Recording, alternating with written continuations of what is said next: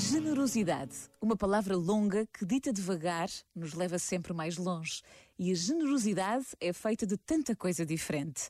Há a generosidade dos bens materiais, aquela que implica dar do que temos, seja muito, pouco ou tudo.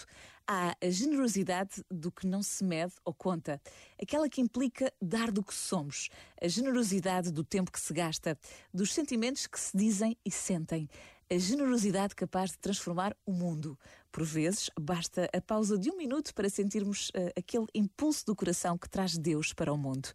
Pensa nisto e boa noite. Este momento está disponível em podcast no site e na app.